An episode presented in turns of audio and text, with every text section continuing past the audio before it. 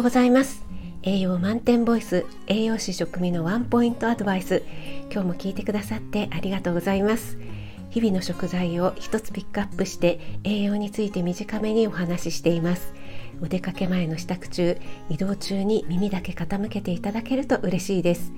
夜は今まで通り簡単聞くレシピ食品の効果効能について放送しています。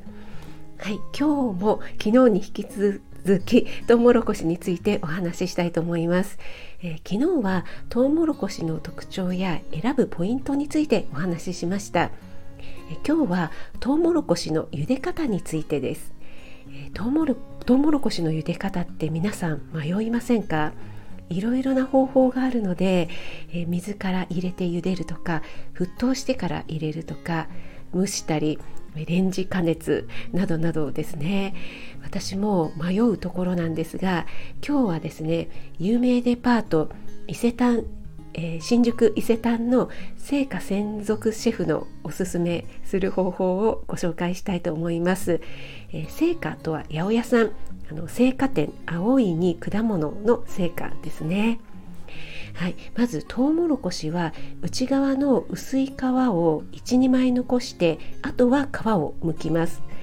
深めのフライパンか鍋にトウモロコシを入れてトウモロコシがかぶるくらいの水を入れます。そして沸騰しないように中火で、えー、3分から5分茹でて薄皮を通して見える粒が黄色く鮮やかになったら茹で上がりです。えー、これはですね、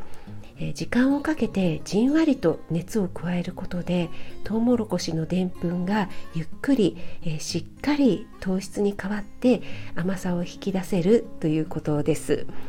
えー、トウモロコシがね水に浮かばないように落とし蓋をするか茹でながら、えー、菜箸でね転がすようにすることも上手に茹でるポイントだそうです。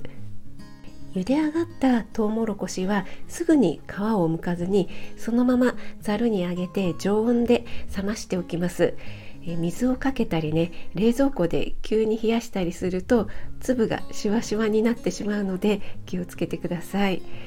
でトウモロコシがねしっかり冷めたら薄皮を剥いてラップにくるんですぐに食べない場合は冷蔵庫や冷凍庫で保存してください。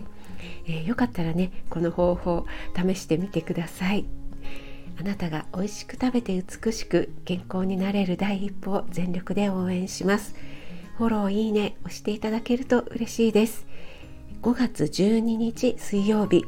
今日も良い一日となりますように。気をつけて。いってらっしゃい。